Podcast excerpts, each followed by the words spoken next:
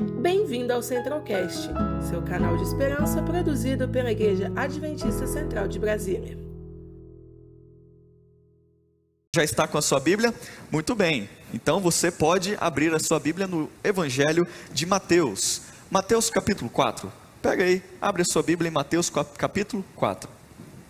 Enquanto você abre a sua Bíblia em Mateus capítulo 4, eu gostaria de iniciar com uma breve ilustração.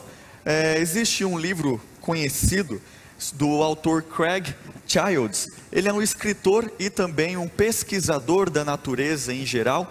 E ele escreveu vários livros sobre as suas experiências e também as suas descobertas na natureza.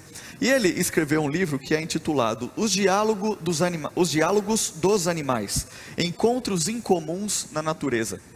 E aqui ele retrata o encontro em quando ele estava é, andando em algumas montanhas é, cheias de neve, aquelas coisas que a gente assiste em filme, que nós vemos em fotos. E aí ele estava fazendo a sua pesquisa, como de costume, e aí ele foi e encontrou a alguns metros um leão da montanha. E ele ficou assustado. Então ele continuou fazendo a sua pesquisa, olhando ali, e ele conhecia leão, os leões da montanha. E onde eles estavam, onde ele estava, ali tinham muitos leões. É como se fosse, por exemplo, no Pantanal. Eu sou mato-grossense, eu nasci em Rondonópolis, no Mato Grosso, e ali perto, principalmente de Cuiabá, capital, tem, tem o Pantanal Mato Grossense, que também tem o Pantanal Sul-Mato Grossense, é a maior área alagada do mundo, alagável né, do mundo. E assim, lá tem muitas onças pintadas. Então ali é comum, se você estiver no Pantanal, possivelmente você pode encontrar uma onça pintada. Eu não tive essa sorte ainda, mas nós devemos estar espertos e atentos. Mas Craig estava analisando ali nos Estados Unidos, também na divisa com o Canadá, naquela região ali, e ele foi e encontrou este leão da montanha. Então ele continuou fazendo o leão, é, o seu trabalho, o leão se aproximou e ele falou: Eu já sei o que eu tenho que fazer. O leão da montanha e alguns outros felinos, normalmente eles não atacam de frente, eles vão por trás da vítima ou da presa e eles atacam o pescoço, a parte de trás da cabeça para imobilizar a vítima e a presa e assim matar e depois é, se alimentar com aquela presa. Então ele sabia que ele não poderia virar as costas para o leão. Então ele começou a ter um contato visual com o leão. E quando o leão ia para a direita, ele continuava olhando fixo para os olhos do leão. Quando o leão ia para a esquerda, ele continuava olhando fixo para os olhos do leão. Ele chegou ao ponto de ficar três metros do leão. Três metros são três grandes passos, né? Se você está aí na sua casa, você pode dar aí três grandes passos e você vai ver como três metros para um leão é uma distância muito curta. Então ele ficou ali agachado um pouco e uma posição em que ele colocava uma certa autoridade e então ele continuava olhando fixo para os olhos do leão. E depois de um tempo, alguns minutos, ele não fala quantos minutos precisamente, mas ele pensa que foram várias horas, porque a sensação era muito ruim, muito desafiadora, e o leão desistiu do ataque e então foi embora. Qual é a lição que nós aprendemos dessa história? E por que, que eu contei essa história para iniciar o tema de hoje? E aí, qual que é a lição que nós podemos aprender dessa história? Você sabe? Compartilhe aqui, compartilhe aqui no chat qual é a lição que nós podemos aprender. Eu poderia citar várias lições, mas eu vou mencionar apenas duas. A primeira lição é que a vítima ou a presa pode sair vitoriosa se souber o que fazer e souber o que não fazer. Neste caso, ele sabia que ele não deveria virar as costas para o leão. E ele sabia que ele tinha que ficar olhando fixamente, focado nos olhos do leão da montanha. Ou seja, Primeira lição: a vítima, a presa, precisa saber o que fazer e o que não fazer. Uma segunda lição é que nós nunca devemos tirar o contato ou foco ou contato visual do nosso inimigo ou do nosso problema. Porque se a gente perder o foco e olharmos outras coisas, nós não venceremos. Duas lições: saber o que fazer e o que não fazer, e não deixar de ter um contato visual com o perigo.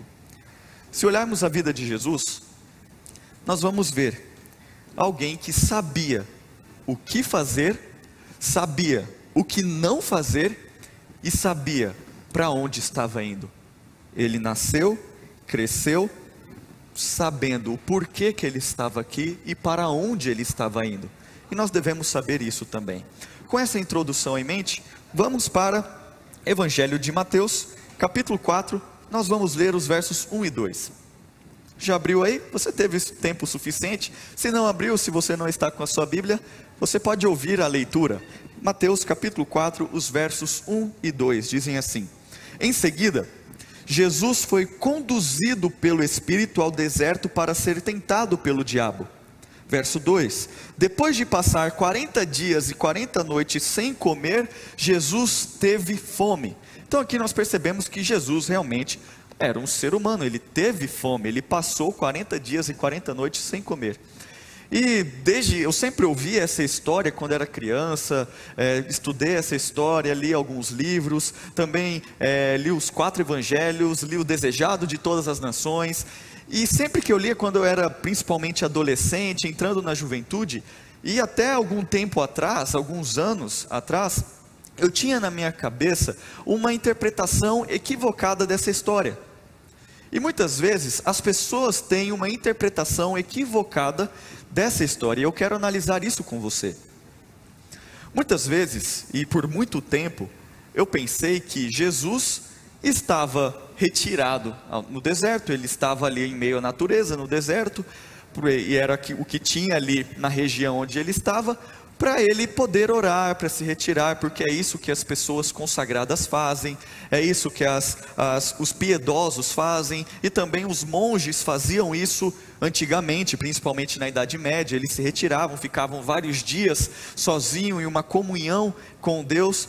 E por muito tempo eu achei que Jesus se retirou, porque ele também era muito piedoso, queria passar um tempo com Deus, e então ele passou ali 40 dias e 40 noites jejuando, não comeu durante esse período, teve fome, por ter fome ficou fraco, e então Satanás aparece no momento de mais vulnerabilidade de Jesus, ele chega e vem com as tentações que nós já conhecemos.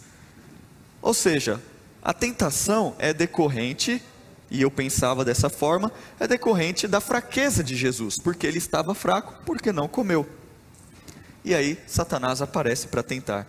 Mas se nós olharmos atentamente a história, e isso é claro aqui no primeiro verso, nós vamos ver que não é isso que aconteceu. Vamos analisar o verso 1 novamente? Em seguida, depois de tudo o que aconteceu aqui, depois do batismo de Jesus, no capítulo anterior nós vemos que é, tem um encontro com João Batista, e aí Jesus é batizado, e aí Jesus, em seguida, logo após o batismo, Jesus foi conduzido pelo Espírito Santo. Então ele foi conduzido pelo Espírito Santo ao deserto para ser tentado pelo diabo. E Ellen White, comentando sobre este verso, ela diz sobre essa história, este relato, ela diz: a missão de Cristo logo começaria, mas ele deveria primeiro se retirar das agitadas cenas da vida para um deserto desolado, com o propósito expresso de suportar a tríplice prova da tentação em favor daqueles que ele veio salvar. Então nós percebemos que ele não foi para o deserto jejuar, ficar fraco e aí ele foi tentado no seu momento de vulnerabilidade. Não. Ele não foi por este motivo. Jesus foi para o deserto para ser testado. Jesus foi para o deserto para ser provado. E como preparação para este teste, para esta provação, para esta tentação, ele jejuou e orou. É isso que o, texto diz. Jesus não foi pego de surpresa. Jesus sabia que viria tempo, viriam tempos de provação, de teste, de muita tentação, então ele se preparou para este grande teste. Isso é importante nós entendermos, porque Jesus nunca tirou o foco do seu objetivo, do seu inimigo também. Ele sabia o porquê estava aqui, ele sabia para onde estava indo. Ele nunca tirou os olhos do seu inimigo. Então ele foi para o deserto para se preparar para este tempo de provação. Ele estava com fome, como nós lemos aqui, mas ele nunca esteve tão forte, porque ele estava com o Pai, porque ele se preparou, ele se fortaleceu, ele cresceu em unidade com o Pai para este exato momento de tentação e para este exato momento de prova. O jejum não causou a tentação, não, mas foi a preparação para este momento de crise, de muitos, muito desafio para Jesus.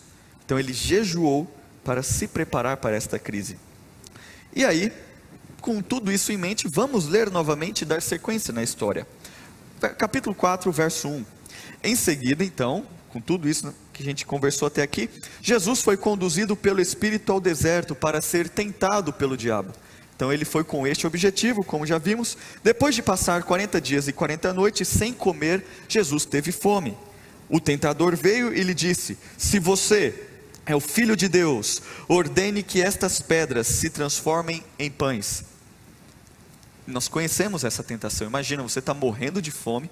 Jesus estava morrendo de fome fraco, mas estava forte, como vimos. E aí chega o tentador e fala: transforma essas pedras em pães. E nós sabemos a resposta de Jesus. Jesus está com fome, está vulnerável. Então Satanás aparece e oferece justamente aquilo que Jesus quer e também o que o corpo de Jesus precisa. E Jesus responde: no verso 4. Jesus, porém, respondeu: As Escrituras dizem: uma pessoa não vive só de pão, não de pão, somente de pão viverá o homem, mas de toda palavra que sai da boca de Deus. É isso que está escrito. Jesus aqui está citando, como você sabe, está citando o Antigo Testamento. Ele está citando Deuteronômio capítulo 8, o verso 3. E ele diz que a comida é importante. Ele diz que a comida, sim, é boa, todos nós precisamos de alimento, mas eu não devo pegar, e Jesus fala isso, eu não devo pegar a comida de você, Satanás.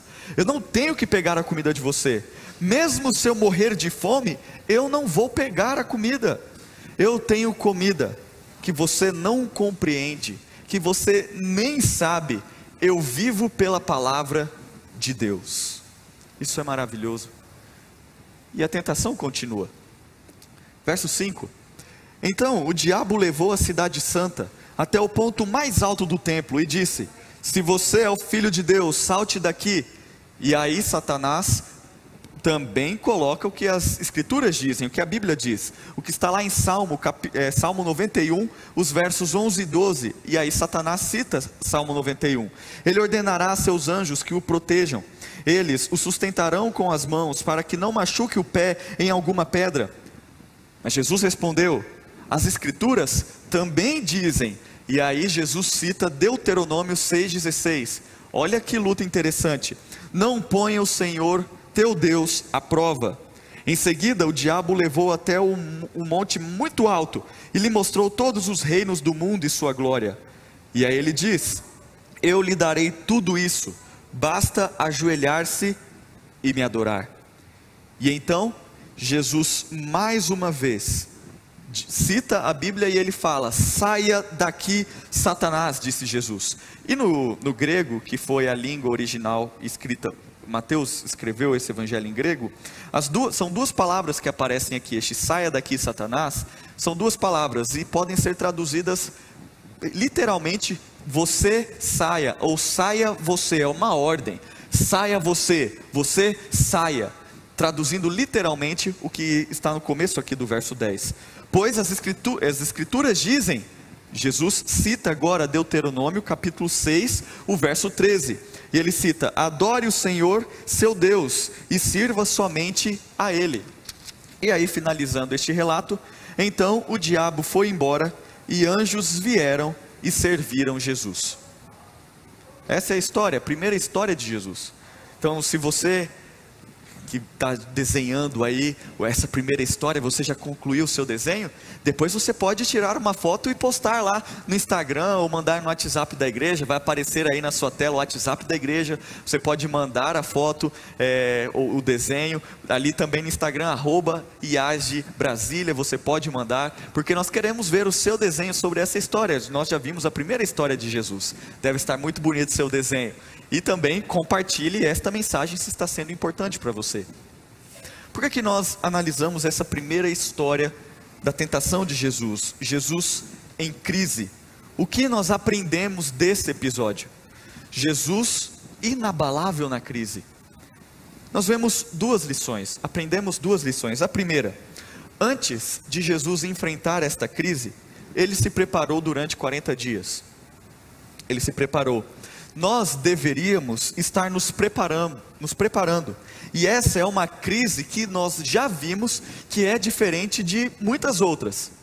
Se nós estamos com medo desta segunda onda que nós estamos tendo, uma segunda onda de lockdown também e decretos que estão saindo, isso já aconteceu há um ano. E hoje, hoje é dia 14 de março, o primeiro decreto aqui no DF, no Distrito Federal, saiu dia 12 de março do ano passado, ou seja, já estamos há um ano em plena pandemia mesmo. Ou seja, nós já deveríamos estar preparados, ou pelo menos entendendo o que estamos fazendo.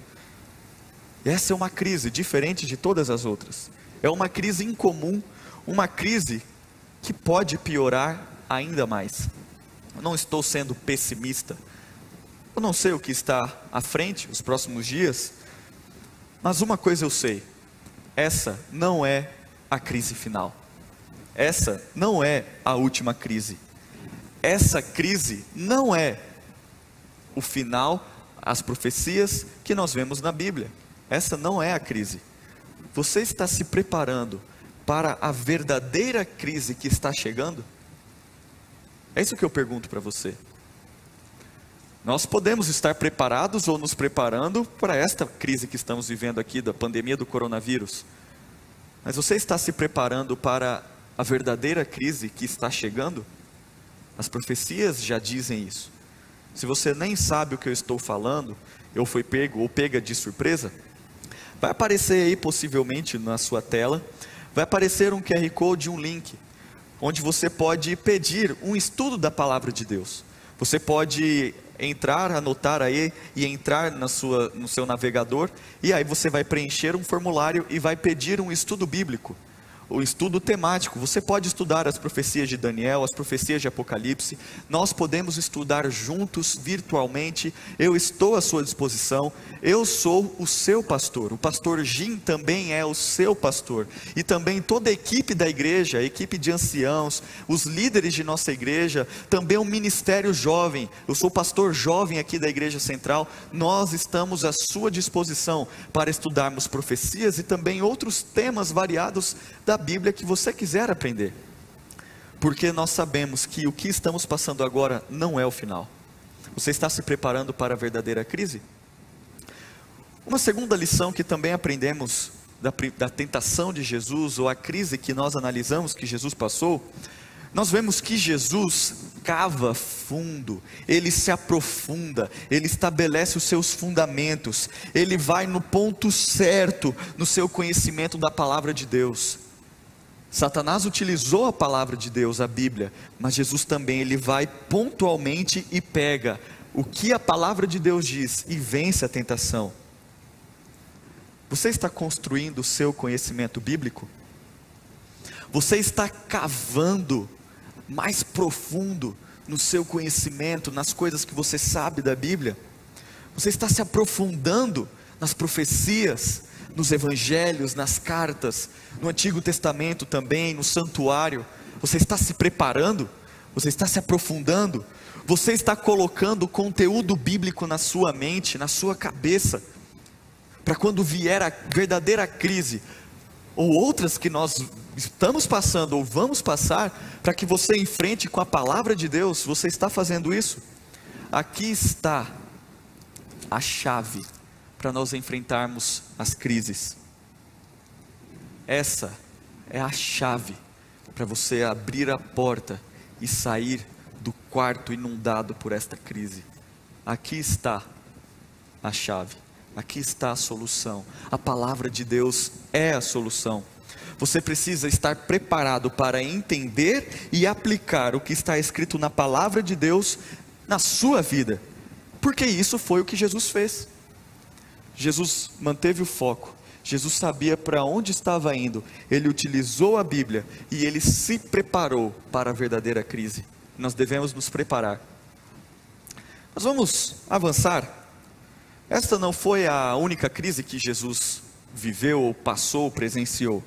Vamos para o Evangelho de João e assim nós vamos analisar esta, este segundo desafio que Jesus passou. Vamos para João, capítulo 11. E no capítulo 11 de João nós temos uma cena muito desafiadora que nós estamos passando hoje. Nós sofremos tentações, sim, sofremos tentações. Jesus sofreu tentações, nós acabamos de ver. Você está com o coração partido, você está passando por um luto por ter perdido alguém que você ama? Jesus também passou. Nós vamos analisar a história de quando Jesus perde um verdadeiro amigo e o como ele lida com essa situação. Então, João, capítulo 11, vamos ler a partir do verso 33. João, capítulo 11, o verso 33, diz assim: Quando Jesus viu Maria chorar, e o povo também, sentiu profunda indignação e grande angústia. E perguntou: Onde vocês colocaram o meu amigo? E eles responderam: Senhor, venha e veja. E aí vem o verso, o menor verso da Bíblia, o verso 35, Jesus chorou. As pessoas que estavam por perto disseram: Vejam como ele o amava. Outros, porém, disseram: Este homem curou um cego. Não poderia ter impedido que Lázaro morresse? Nós percebemos aqui que Jesus chorou. Mas por que que Jesus chorou? Você já parou para pensar? Você já parou para pensar o porquê que Jesus chorou? Ele pode ter chorado realmente porque estava sentindo a dor da perda de alguém querido.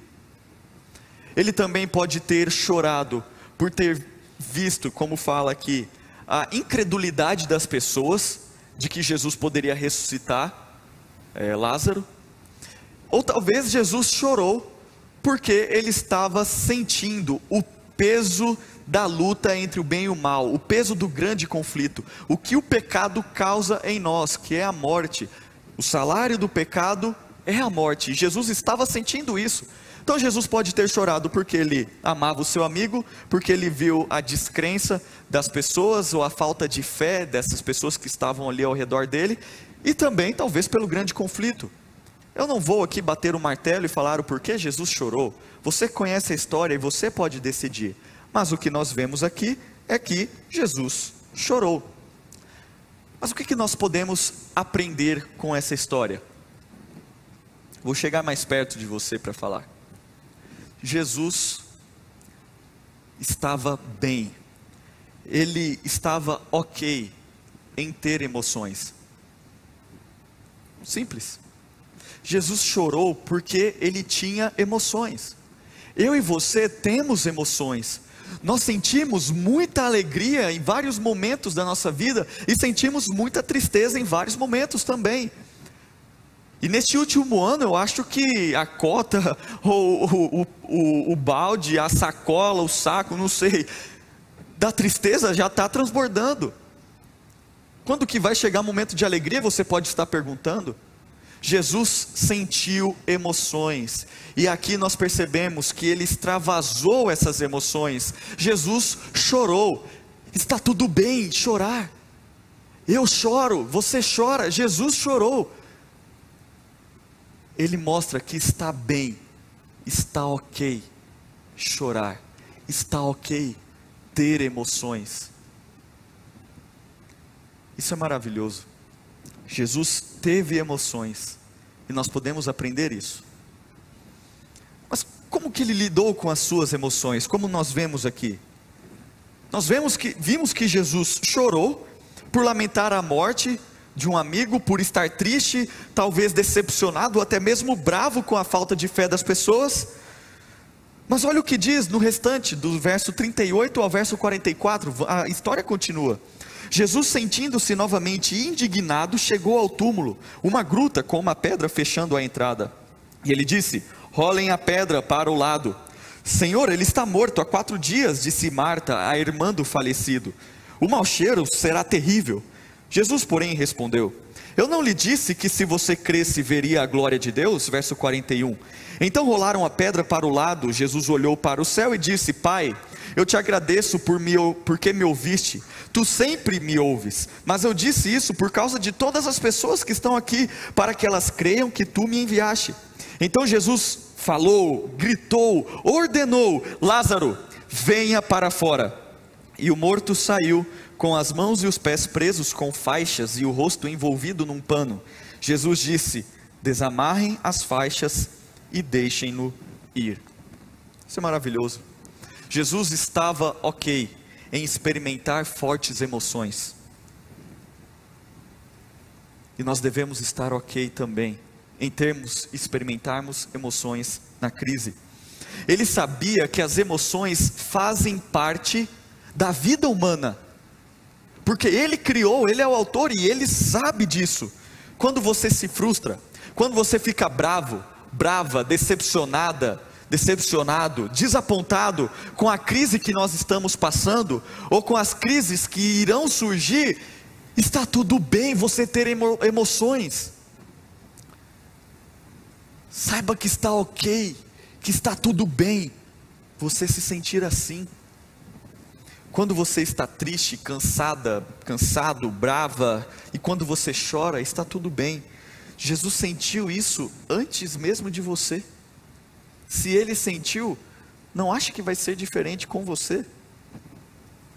Ele sentiu todas as emoções que você sente e irá sentir, porém sem pecar. É isso que a Bíblia diz. Mas uma outra lição que aprendemos dessa história, que está tudo bem em termos de emoções, mas Jesus vai além. Ele também se posiciona e toma decisões. É isso que ele faz. Ele toma decisões importantes seguindo a vontade de Deus. Então ele chama Lázaro para fora. Ele sabe que está ok, que está tudo bem sentir emoções, e ele sentiu fortes emoções que nós sentimos hoje e agiu de forma determinada, apesar das emoções, agiu de forma determinada por causa das emoções e agiu de forma determinada em consequência das emoções. Jesus não apenas sentiu emoções, ele agiu de forma definitiva, ele agiu sabendo o que tinha que fazer. Eu não sei, você decide se Jesus agiu apesar das emoções, por causa das emoções ou em consequência das emoções. Você decide. Mas nós vemos que Jesus sentiu durante a sua vida aqui na terra várias emoções e não se envergonhou por isso, porque está tudo bem. Porém, ele agiu de forma decisiva, apesar, em consequência ou por causa das emoções. Você está sentindo várias emoções hoje. Eu não sei qual é o mix de emoções que você está sentindo, mas o que eu sei, você precisa agir, porque Jesus agiu.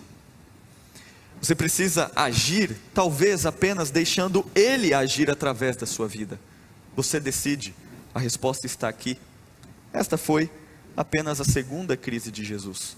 Nós vamos finalizar em duas outras crises para nós chegarmos às quatro crises que Jesus passou, foram outras também, mas para o nosso estudo. E essas duas últimas crises estão quase ali nos, nos últimos 24 horas, nas 20, últimas 24 horas de Jesus. Vamos para o Evangelho de Lucas. Lucas capítulo 22. Vamos para o Evangelho de Lucas, capítulo 22. E aqui estão as duas últimas crises que nós vamos analisar e como Jesus foi inabalável na crise. E essa história você conhece a história do Getsemane, uma crise que Jesus passou aqui. E aqui está talvez o, o, o teste mais forte, a provação mais forte que Jesus passou, a mais profunda experiência que ele passou. Vamos lá, ler do verso 39 até o verso 46. Já abriu sua Bíblia? Lucas 22, a partir do verso 39. Então, acompanhando seus de seus discípulos, Jesus foi, como de costume, ao Monte das Oliveiras. Ao chegar, disse: Orem para que vocês não cedam à tentação. Afastou-se a uma distância como de um arremesso de pedra, aproximadamente 10 a 15 metros, ajoelhou-se e orou: Pai, se queres, afasta de mim este cálice. Contudo, que seja feita a tua vontade e não a minha. Então apareceu um anjo do céu que o fortalecia. Ele orou com ainda mais fervor, e sua angústia era tanta que seu suor caía da, na terra como gotas de sangue. Verso 45: Por fim ele se levantou, voltou aos discípulos e os encontrou dormindo, exaustos de tristeza. E ele perguntou: Por que vocês dormem? Levantem-se e orem para que não cedam à tentação. É isso que Jesus fez e essa foi uma das crises que ele passou. Qual foi a resposta de Jesus diante desta crise? Qual foi a resposta de Jesus? Que nós vimos aqui. Qual é a sequência? Primeiro, ele orou. Sim, ele orou. Ele submeteu a sua vontade ao Pai e confiou que o Pai cuidaria dele. Então ele orou e se submeteu ao Pai. E terceiro, o que, que ele fez? Ele encorajou outros a orar. Simples. Olha que magnífico, que resposta nós temos para as nossas crises. Essa história, estes versos nos mostram como Jesus enfrentou a crise, como ele foi inabalável na crise. Ele orou, se submeteu à vontade do Pai, confiando que o Pai cuidaria dele e encorajou outros a orarem. Simples assim. Nós estamos vivendo em uma crise. Sim, nós estamos vivendo uma crise que as pessoas estão perdendo o emprego, estão perdendo a saúde, outros estão perdendo a vida. Muitos vão precisar de um auxílio e já precisaram de um auxílio emergencial. Muitos estão sem recursos ou sem alimento para comer amanhã. Talvez hoje foi o último pacote de arroz, ou quem sabe foi o último alimento que tinha na geladeira. Nós não sabemos, mas o que nós entendemos é que essa crise realmente é desafiadora e profunda. Mas nós vemos que tudo o que está acontecendo ao nosso redor deixam as pessoas confusas e elas não sabem o que fazer. E nós estamos hoje tendo a resposta de como enfrentar a crise. Na crise do Getsemane, Jesus nos mostrou: orar, se submeter a Deus, confiar que Ele vai te sustentar e encorajar outros a orar. E então vamos para a nossa última crise. Vamos para Lucas capítulo 23. É no próximo capítulo, vamos lá. Lucas capítulo 23, nós vamos, é, vamos ver aqui sobre o Calvário, a morte de Jesus, a partir do verso 44 até o 46. E diz assim: Já era cerca de meio-dia e a escuridão cobriu toda a terra até as três horas da tarde. A luz do sol desapareceu e a cortina do santuário do templo rasgou-se ao meio. Verso 46: Então Jesus clamou em alta voz: Pai, em tuas mãos entrego o meu espírito. E com essas palavras, deu o último suspiro, e nós sabemos que então Jesus morreu. Esta é a última crise de Jesus, é a crise da cruz. E como vimos, Jesus havia acabado de dizer aqui no verso 46: Deus meu, Deus meu, por que me desamparaste? Nós, nós vimos isso, e está escrito, perdão, em Mateus, capítulo 27, verso 46. Aqui não está escrito no Evangelho de Lucas, mas aqui nós sabemos que Jesus disse: Deus meu, Deus meu, por que me desamparaste? E aqui em Lucas 23, 46, ele fala: Pai, em tuas mãos entrego o meu espírito. Jesus estava sentindo, Jesus estava carregando os pecados de todas as pessoas da terra que já viveram todos os, todo o pecado, todo o mal da história humana. Este é um ponto na história da terra em que todos os pecados, toda a maldade se encontra em um único ponto. E é impossível o pecado ocupar a, o mesmo ambiente que a santidade de Deus. Isso é impossível.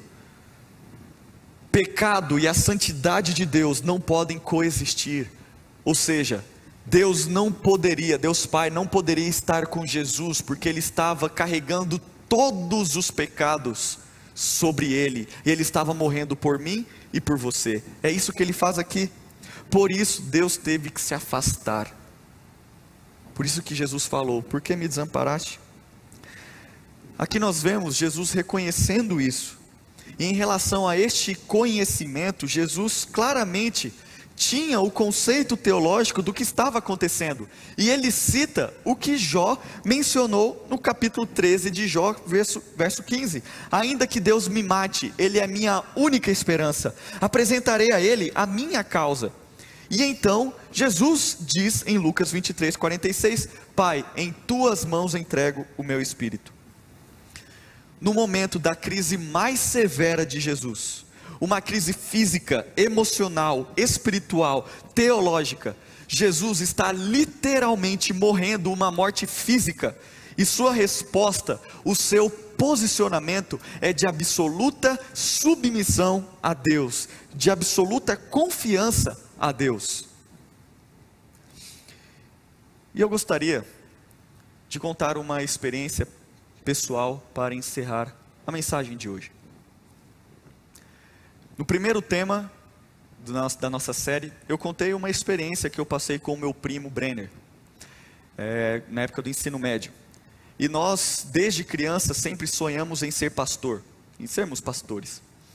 E então eu sou dois anos mais velho que ele, e então eu estava à frente, entrei na faculdade primeiro, só que nós estudamos juntos no internato, moramos no mesmo quarto no internato, ali na cidade de Hortolândia, no IASP, e também na faculdade nós moramos juntos por alguns anos, até eu me formar e iniciar o ministério. E no ano de 2019, o Brenner estava iniciando, iria iniciar o seu último ano da faculdade, ele se formaria no ano de 2019. Ele já estava pronto, quase pronto para ser um pastor, já tinha feito quase todos os estágios, quase todas as matérias. E quem fez teologia sabe é, que o último ano é um ano de muitas emoções, é um ano bem desafiador e você tem muita alegria por terminar um ciclo, mas também uma certa ansiedade para saber para onde você vai. E o meu primo estava passando por isso. E ele é filho do meu tio Genival, da minha tia Marley. E ela, eles também têm mais uma filha, que é a Lise. E hoje é aniversário da Lise. Então, se a Lise estiver assistindo, feliz aniversário, Lise. Que Deus te abençoe. Você continue usando os dons que Deus te deu para pregar o Evangelho através do Instagram, que eu sei que você toca muito bem, canta muito bem, e também através do seu trabalho. Que Deus te abençoe. E então, é, eles estavam no início de 2019, toda a família estava aqui em Brasília, porque os parentes do meu tio Genival são aqui de Brasília, mais precisamente ali de Taguatinga. E então eles estavam em família, ah, passaram o ano novo juntos, e bem no início do ano de 2019, num sábado à noite, o irmão do meu tio Genival acabou falecendo ah, ali no condomínio onde ele morava, é, num sábado à noite, e o Brenner foi o primeiro a socorrer o seu tio, então todos ali é, tentaram reanimá-lo, só que ele acabou falecendo, e então no domingo eles fizeram o culto fúnebre do tio, e é, toda a família estava impactada com isso. Na quinta-feira, eles estavam retornando aqui de Brasília para Sorocaba, o meu tio Genival, a tia Marley, a Lise, o Brenner e a Meg, que é a cachorrinha que eles têm, a Poodle. E aí, eles estavam em um determinado momento, uma determinada parte da estrada, ali na, perto de Ribeirão Preto, em São Paulo, e meu tio acabou perdendo o controle do carro, e então eles acabaram capotando, e infelizmente o Brenner veio a óbito. E toda a nossa esperança, tudo aquilo que nós estávamos sonhando como família, desmoronou. E muitas vezes, talvez você entrou aqui por acaso, e não sabe o que estamos fazendo, eu sou pastor aqui dessa igreja, da Igreja Central de Brasília. Eu sou o seu pastor também, querido membro que faz parte da nossa família. Talvez você ache, nossa, o pastor às vezes tem uma vida muito feliz, né? Parece que não tem problema, que só eu sofro. Eu estou compartilhando, abrindo o meu coração aqui para vocês. E então o, o Brenner faleceu, foi um momento muito difícil. No domingo, eles haviam sepultado um tio e vou falar na pessoa do meu tio Genival, ele tinha sepultado e feito, ele é pastor também, feito o culto fúnebre do seu irmão. Na quinta-feira ele perde o seu filho, o meu primo Brenner. Todos os sonhos desmoronaram. Todas as expectativas acabaram. Tudo parece que sumiu. Estavam em nossas mãos e do nada não tinha mais nada. Graças a Deus, ele operou um milagre na vida da minha prima Liz e ela também quase faleceu. E no sábado, eu estava lá, o meu tio pediu para eu conduzir o culto fúnebre, ele só iria fazer a mensagem ali, o, o sermão, e eu conduzi. Foi uma experiência que eu nunca vou esquecer, porque eu estava de férias na época e eu não levei nenhum terno, não estava preparado com terno, gravata, e só tinha roupa de férias, calça jeans, uma camiseta. E então eu falei, tio, como que eu vou conduzir o culto fúnebre se eu não tenho roupa para estar na igreja? Ele falou assim: o Brenner tem. E eu fiz o culto fúnebre com as meias, com o sapato, com a calça, com o cinto, com a camisa, com a gravata, com o terno do meu primo. E eu me lembro até hoje, eu estava no púlpito e o caixão logo à frente. Nós passamos muito tempo juntos. Nós sonhamos juntos. E quantas vezes eu peguei o meu celular e liguei, isso até mesmo ano passado, eu ia ligar porque alguma coisa boa aconteceu, e eu ia ligar para ele, tocava o celular e eu falava, mas por que, que o Brenner não está atendendo? E eu lembrava, ah, ele não vai atender. Hoje eu estou vivendo um luto, eu estou em luto, já faz muito tempo, mas eu estou vivendo uma perda, e eu sei que você também está vivendo mas nós temos a certeza. Eu não quero que o meu primo ressuscite agora, mas eu sei que pelo poder de Jesus ele vai ressuscitar quando Jesus voltar. Porque Jesus prometeu e ele morreu e ressuscitou para falar: eu dou a vida, eu crio a vida e eu vou voltar e eu vou restaurar a vida. Eu tenho certeza, eu acredito mesmo que meu primo vai ressuscitar, que ele está salvo. Mas eu não quero falar de mim. Eu não quero ficar falando dessa experiência apenas por contar.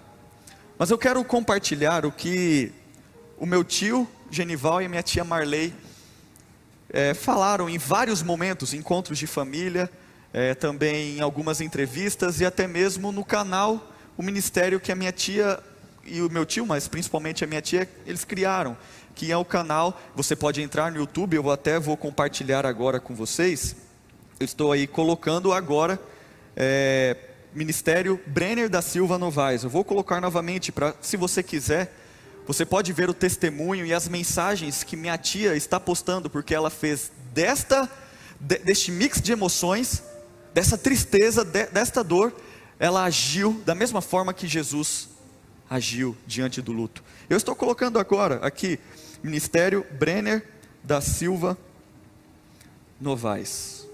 Você pode ver aí, acabei de compartilhar aqui no chat. Você pode entrar no canal e também ver todo o conteúdo. Também tem o Instagram, você pode acessar e ver as mensagens que minha tia posta. E pegando tudo que ela fala e todos os encontros que tivemos, eu selecionei algumas frases e eu quero compartilhar com você. E essas frases são as seguintes: Ao tentar explicar o que aconteceu com a nossa experiência, tudo ficou claro para nós. Deus nos fortaleceu de maneiras que nós nunca tínhamos visto antes. Deus se tornou cada vez mais real e precioso para nós. E outras frases são frases soltas. E eu sempre vou anotando. Ele nos deu uma alegria como nós nunca tínhamos conhecido antes. E não precisamos fazer nada para ter essa alegria. Essa alegria só vem mesmo em meio às lágrimas. Ela só aparece quando estamos em lágrimas. Deus nos ensinou que não importa o que façamos, Ele nos conduzirá em qualquer dificuldade da nossa vida e nunca nos deixará por um só momento. Deus é bom e não importa o que aconteça.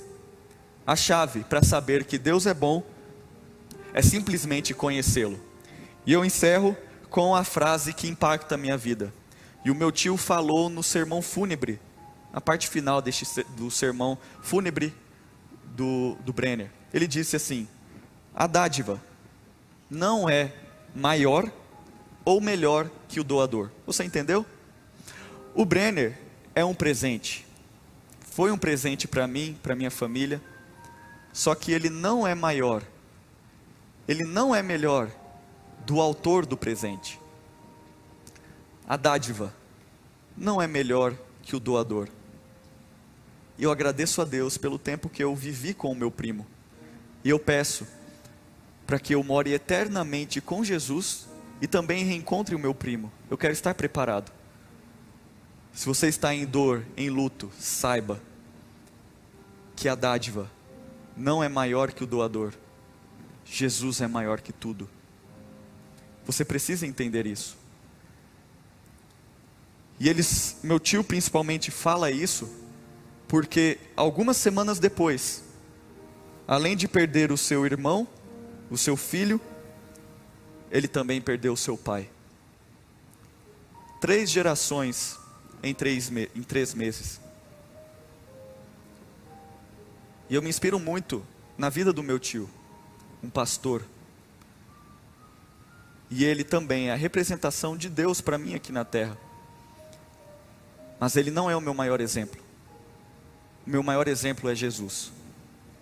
E eu quero ser inabalável na crise, como Jesus foi.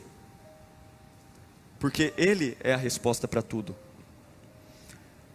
E nós vemos que nas últimas palavras de Jesus, o interessante, nós percebemos isso, é que ele não inventou essas, para, essas palavras. Jesus, em sua morte, citou salmos. Em Salmo 22, 1 está escrito: Deus meu, Deus meu, por que me abandonaste? Por que me desamparaste? Jesus citou Salmo 22, 1 e também ele cita Salmo 31. E eu quero encerrar a mensagem de hoje lendo Salmo 31 com você. Vamos lá?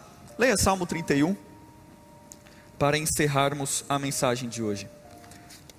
Jesus cita Salmo 22 na cruz e também cita o Salmo 31 e diz assim: Em ti, Senhor, me refugio, não permitas que eu seja envergonhado. Salva-me por causa da tua justiça, inclina o teu ouvido para me escutar e livra-me depressa.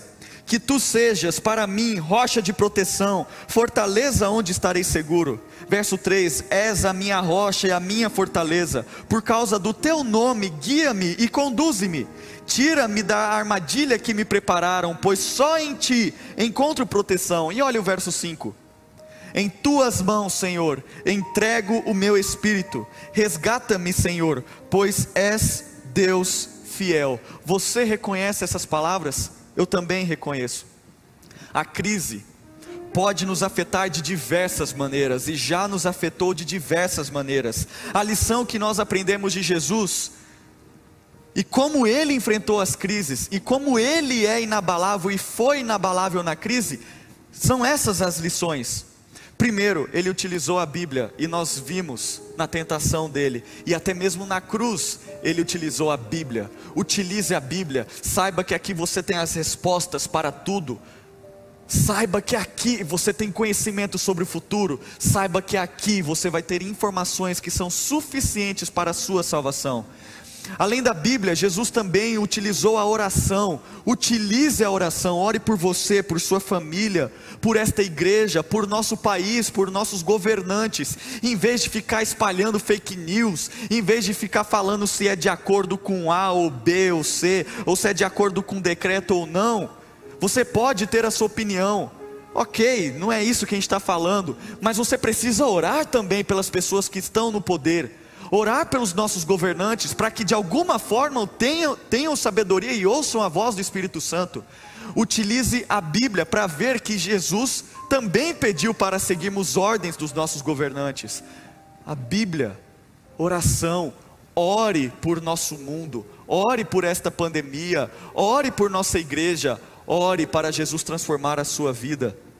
Jesus também reconheceu que tem emoções Jesus sentiu emoções, Jesus chorou, ele utilizou a Bíblia, ele orou e também sentiu emoções. Mas muito mais sentir emoções, ele agiu de uma forma definitiva. Ele teve emoções, mas agiu. E eu dei o exemplo também da minha tia Marley, ela tem emoções, só que agiu para pregar o evangelho. Compartilhei aqui o ministério BSN, Brenner da Silva Novaes. E também Jesus confiou no Pai ele confiou a sua vida ao Pai. Bíblia, oração, reconhecimento das emoções, agiu de forma definitiva e entregou a vida ao Pai.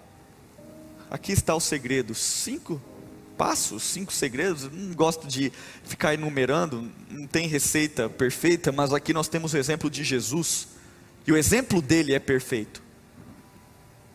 Mesmo em sua morte, mesmo em sua ressurreição, em todos os momentos, Jesus entregou a vida ao Pai. Estas são as lições de como Jesus foi inabalável na crise. Eu quero aprender e aplicar essas lições na minha vida. Que você também aprenda e aplique essas lições. Agora você vai ouvir uma música. E essa música é muito especial. Você já conhece essa música. Você já ouviu essa música.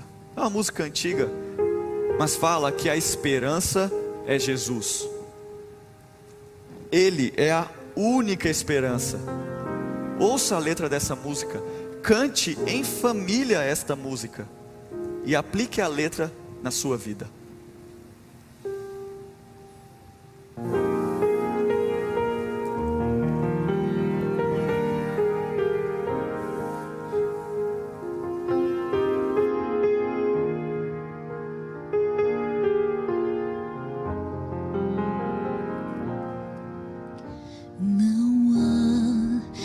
Esperança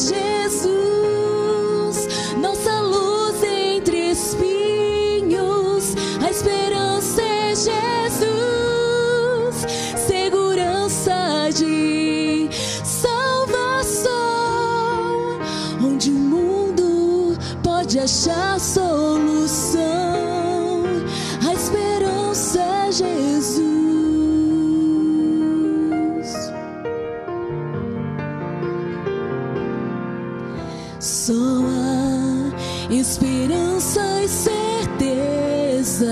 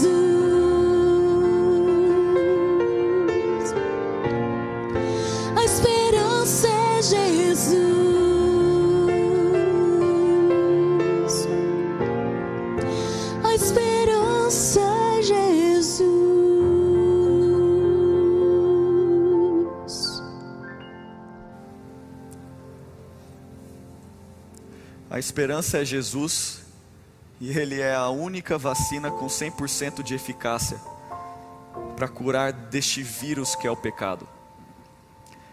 E nós já sabemos que essa vacina está disponível para você. Você não precisa ir num postinho, não é apenas para os profissionais de saúde, não é apenas para os que estão que têm acima de 80 anos. Essa vacina é para todos. Ela foi testada e aprovada. 100% de eficácia, 100% de salvação, 100% de confiança. Como Jesus foi inabalável na crise? Bíblia, oração, reconheceu que tem emoções, agiu de forma definitiva e entregou sua vida ao Pai. Entregue sua vida ao Pai. Conheça o que está neste livro e saiba que Jesus é a única esperança, Jesus é a única saída. E agradecemos a Ele por saber como sermos inabaláveis na crise. Que Deus te abençoe. E agora eu quero orar por você e por sua família, para que Deus conforte o seu coração por ter pedido um filho, quem sabe há um mês, ou um pai, uma mãe no ano passado, várias realidades, uma única esperança. Vamos orar? Senhor nosso Deus, nosso Pai, louvado seja o teu santo nome, Senhor, porque nós sentimos agora o teu conforto, a tua alegria. Como é bom olharmos a vida de Jesus e vermos como ele agiu na crise, como ele foi inabalável na crise. Que toda criança que está acompanhando este culto entenda que Jesus é a única saída, é a única resposta, é a única vacina. Por isso que nós devemos aceitar o sacrifício dele. Que cada adolescente, jovem que está acompanhando também, entregue a vida a Jesus e saiba que existem meios para enfrentarmos esta crise com a Bíblia, com a oração, com as emoções que temos, com as decisões que precisamos tomar.